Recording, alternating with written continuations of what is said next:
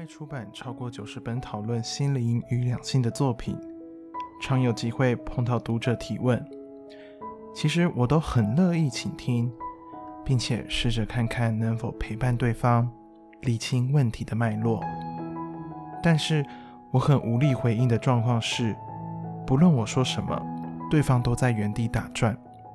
最明显的例子就是来问感情的事，明明知道自己走不下去了。也知道对方不爱了，无心了，甚至都另结新欢了，还是迟迟不肯放手。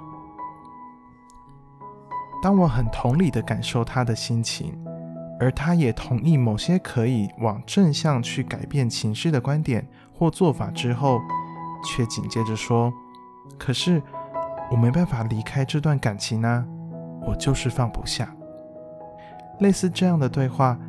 连我都几乎要被打败。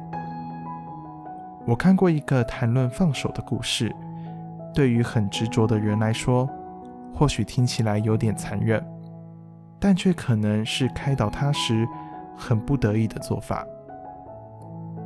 阿丹自觉在人间承受很多痛苦，经过高人指点，找到一位修行很深的智者，请教怎么办？有些事，有些人。我就是放不下。智者很慈祥的望着阿丹说：“没有什么东西是放不下的。”偏偏阿丹很执着的坚持：“没办法，我就是放不下这些事和这些人。”智者看着他这么偏执，就随手给阿丹一一个茶杯，往里头倒进热水，一直倒到热水满出来。阿丹感觉烫，立刻松手把茶杯放下。智者悲悯地说：“这个世界上没有什么东西是放不下的，痛了，你自然就会放下。所以，迟迟不肯放下，是因为还没有痛到极致，或是太痛而麻痹，失去正常的感觉。”刚读完这个故事的当下，我还很疑惑，这位修行很深的智者会不会用了狠招啊？但比对我碰到很多像阿丹这样的朋友时，就又非常能够懂得智者的用心良苦。若不让阿丹烫一下，他恐怕是很难觉悟的呀。在芸芸众生里，我看到每个人察觉力不同。忍痛的程度也不同。比较敏感的人，可能在智者开始倒入热水，就做好要放手的准备；迟钝一点的人，到热水满出来才要放下；还有更执迷不悟的人，烫到手受伤，杯子裂开，都还不知道要放下。到了这个地步还不放下，所付出的代价。就真的太高了。别让自己在有爱时盲目，在爱离开时麻木。保持高度的察觉力，才能在爱情来去之间体悟放手才能成长的意义。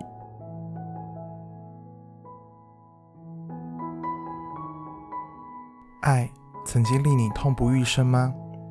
如何让自己起死回生呢？想要寻短之前，先让自己觉醒吧。看看以下这个泪中有笑的真实故事，或许会有一些新的领悟。他留着长发，穿着破牛仔裤，就读观光科系，想要当空少，自命潇洒的活着。家人对他没有特别管束，却无法被女友的爸妈认同。不久之后，女友被他的爸妈带到了美国，借以阻断他们的往来。他很想挽回这段恋情，借口说要出国深造，以光宗耀祖，跟爸妈要求支持他到美国留学。好不容易，他如愿以偿的到了美国，才发现残酷的事实：女友要嫁给别人了。其实早在出国之前，他已经意识到情况可能会是这样，只不过自己不肯面对现实，以为还有力挽狂澜的机会，直到面对女友即将结婚，而新郎不是我的悲剧，彻底觉悟自己原来是个失败者。难过的他，默默走到池边，然后纵身一跳，试图让失败的自己连同往事一起面壁。幸好，他并不是真的想寻死，只是想让自己清醒。跳的是对他没有生命威胁的游泳池。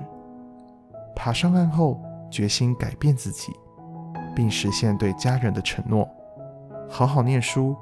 每天待在图书馆里苦读，渐渐脱离混日子的人生，找回内心对观光真正的热爱。他是台湾观光饭店业界知名的导师级人物苏国尧，担任国立高雄参旅学院旅馆管理系助理教授。在接受媒体专访时，谈到二十四岁那一年的一次失恋。如何激励他从人生的谷底奋发向上？他说：“那是深远的震撼。如果一辈子都没有受到刺激打击，我可能就开心混一生吧。”对他来说，死过一次才懂爱，但不是真正的求死，而是置之死地而后生。很多人把失恋当作生命重大的打击，甚至为爱轻生，做出伤害自己和家人的傻事，以报复对他负心的人。其实，若死掉就什么机会都没有，除了留给家人无尽的伤痛之外，失去生命并不会替自己在感情中受到的委屈做出任何的平反。只有好好的活着，才能赢回幸福。如果爱到连命都不可以不要，那么就捡回这条命，重新的去爱。老生常谈的一句话：“比从前活得更好，才是对辜负你的人最好的报复。”我却常觉得这样的活着，就算活得再好，也会充满怨恨。不如把它改成比从前活得更好，才对得起曾经失去的感情。感谢过去那些不好的遭遇吧，因为它才能激发奋斗的决心与持续的努力，最后终于成就未来更幸福的自己。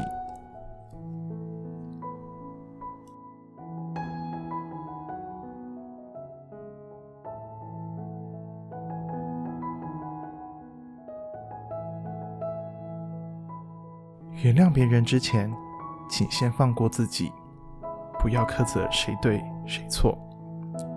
尤其是发现自己被骗以后，请先体察对方的苦衷，或许会因为同理而释然。宅男树勇在网络上认识自称为“黄金天使”的小梦，两人很快坠入爱河。小梦。人如其名，梦幻的像是从漫画走出来的女孩，但是个性独立，很有事业心。她和树勇约会，无论是逛街购物，还是美食电影，都有她非常独到的见解。尤其金钱花费上，更是坚持自己支付，连买两杯咖啡都抢着由她付账。令舒勇最难忘的一次，是小梦邀他去三 C 卖场选购个人使用的通讯设备时，舒勇正好也想买一台跑步时可以用的迷你随身听，市价大约新台币两千元。整台购物车金额加总六千多块，小梦主动刷卡付账，还跟舒勇说：“不用给我钱了，当做是我送你的小礼物。”这个慷慨的小动作，让树勇既感动又愧疚，非常难忘。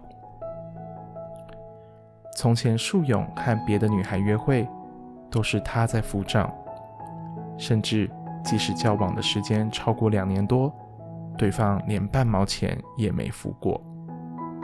头一次碰到像小梦这样的女孩，树勇觉得自己好幸福。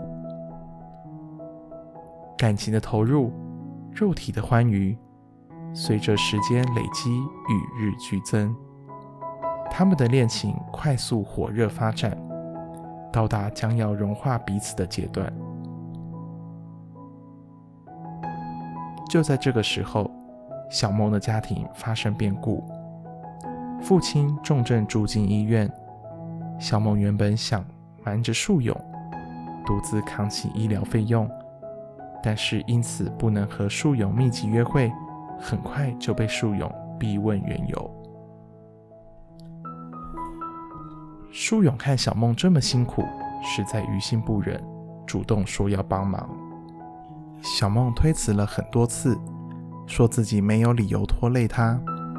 尽管如此，树勇仍义无反顾地拿出仅有存款两百万，希望先帮助小梦渡过难关。故事发展到这里，有情有义，感人肺腑。接下来马上进入了转折的高潮点。树勇接获小梦男友的电话，威胁他不要插手小梦的家务事，休想用钱交换小梦的感情。之后，小梦很抱歉地面对树勇，还说跟男友分手已久，但却因财务的事情纠缠不清。为了保护他的安全，两人暂时不要见面。